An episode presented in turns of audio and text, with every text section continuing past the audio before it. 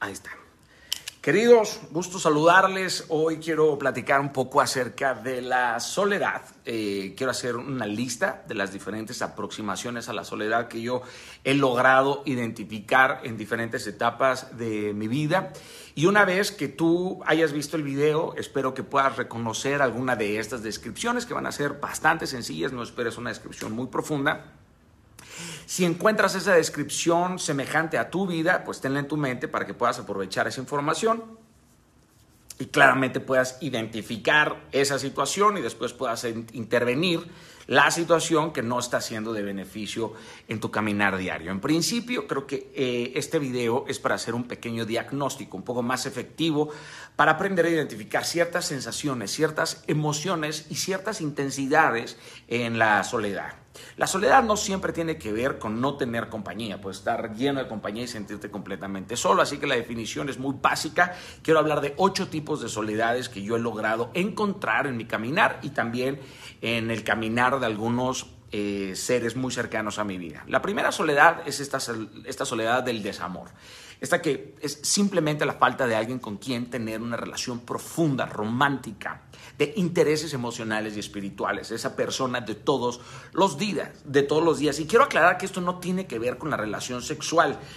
De hecho, esta soledad se siente cuando no puedes hacer esas pequeñas cosas, esas cosas simples y cotidianas, pero que son fundamentales para la vida, esas cosas que se hacen en pareja. Por eso esta soledad no tiene que ver con la piel. Puedes tener relaciones sexuales de lunes a domingo, pero aún así sentir esta soledad. Luego está la soledad de indefensión que consiste en la falta de una persona a quien recurrir. Y cuando no puedes recurrir a esa persona, pues no te queda más remedio que afrontar situaciones que por lo regular harías con esa persona o con otra persona. De hecho, la soledad de indefensión es muy común en las personas que emigran o que llegan a un lugar y no se han establecido o no han podido construir una red de apoyos y afectos. Y es una soledad muy, muy dolorosa, que de hecho puede dejarte completamente estancado si no tienes las herramientas para poder salir de ahí. Así como está esta soledad de indefensión, existe la otra cara de la moneda, que es la soledad de dependencia. Que, que, se sustenta en la inseguridad que nos produce la falta de una o unas personas en nuestra cotidianidad. Si no tenemos a estas personas, ¿qué sucede? Pues nos sentimos completamente incapaces de llevar una vida normal. Aparecen sentimientos de ineptitud, de dependencia absoluta, de estancamiento. Cuatro, la soledad de pertenencia. Esta soledad es la que sentimos cuando tú y yo no calzamos en un entorno. No cuajamos, nos sentimos incómodos. Puede ser que salgas con una persona o que pases tiempo con diferentes amigos, colegas que te, colegas que te rodean, pero no compartes los ejes fundamentales de la existencia. Entonces, no nada más te sientes excluido, sino no te sientes que perteneces. De hecho, puedes darte cuenta que tienes diferentes intereses intelectuales, de creencias y gustos. Estaría bueno, de hecho, en otro video, si están de acuerdo, déjenme sus comentarios, cómo esta soledad casi siempre llega por el desbalance de las expectativas que tenemos de aquello que nos rodea y nos puede llevar a lugares muy, muy, muy oscuros. Pero como dije, no me voy a quedar clavado. Cinco, la soledad de integración. Esta se produce cuando aún no aprendemos a formar parte de un entorno, es decir, de un nuevo trabajo, de una escuela, de una nueva ciudad, de un barrio. A pesar de haber tomado la decisión de ir a ese nuevo trabajo, nos empezamos a sentir incómodos, pero es una soledad no tan amplia ni tan larga. Soledad de represión. Seis. La sentimos cuando nuestras experiencias personales nos retraen. Esto es muy duro. Nos apartan de los demás. Por ejemplo, nos sentimos culpables, guardamos un secreto, experimentamos un trauma y nos empezamos a alejar de todo aquello que nos rodea. Esta soledad te lleva a la vergüenza, a la timidez, te vuelve orgulloso, arisco y hasta violento. Puede llevarte a lugares extremadamente oscuros, aunque tú pienses que no. Soledad 7, la soledad de compañía, terrible. Esta es una variante, de hecho, de la soledad de desamor, pero son mutuamente excluyentes, donde hay una, no está la otra. Esta soledad es una sensación terrible, porque se produce cuando compartes con una persona que no te ama o que tú ya no amas el amor no se acaba en realidad, pero cuando ya no deseas estar con esa persona, ya, ya no hay una conexión, hay una desconexión. Lo puedes ver en una pareja en un restaurante que lleva dos horas y no se habla. Me explico. Luego la soledad de intereses, que es una soledad extraña, porque son estas personas que te rodean, pero han cambiado tus intereses o cambiaron los suyos en el tiempo. De hecho, suele ser bastante común al finalizar la adolescencia, ¿no? Eh, cuando comienzas a tener nuevas inclinaciones intelectuales, nuevas inclinaciones espirituales, profesionales, personales, esos amigos de la infancia desaparecen, puta, no, tú y yo vamos a ser brothers toda la vida y los intereses cambiaron.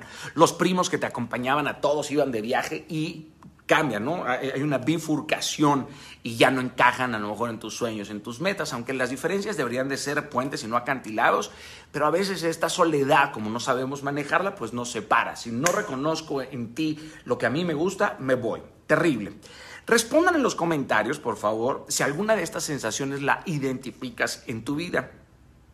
Y si es así, anótala, porque este es el primer paso que te va a permitir comprender si esta soledad está asociada más a la falta de personas a tu alrededor o si eres de las personas que se inclinan más a una insatisfacción ante lo que obtienes de aquellas personas que te acompañan o te rodean en la vida.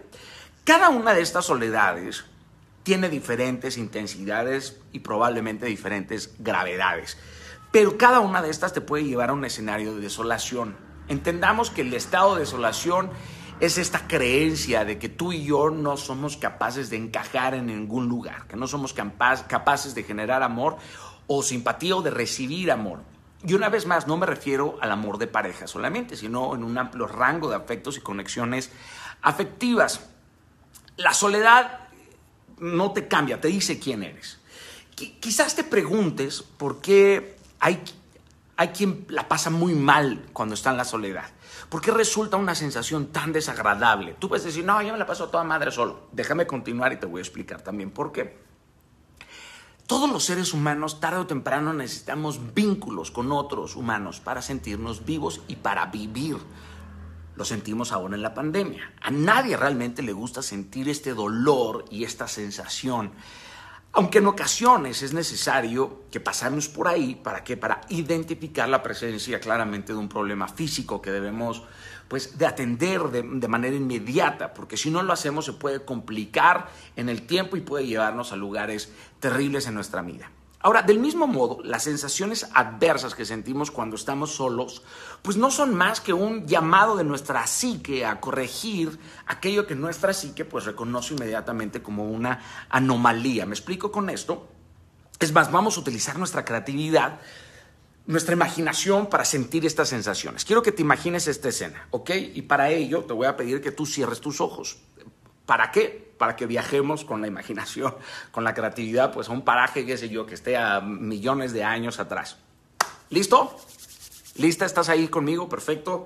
Que no te dé pena. Cierra, cierra tus ojos.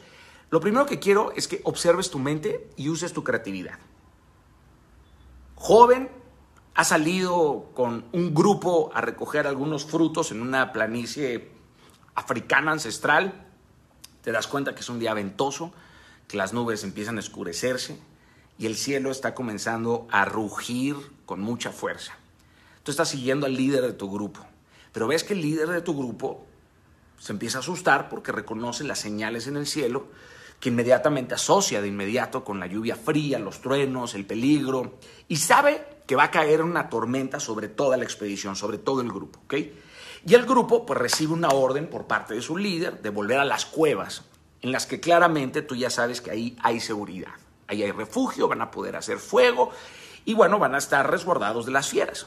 Pero resulta que tú te separaste de ese grupo porque te encontraste con un árbol que estaba repleto de frutos suculentos, te sumergiste ahí en los arbustos todos frondosos y cuando sales de ahí, pensaste que ibas a encontrar a tu grupo, pero te das cuenta que nadie de tu grupo está ahí.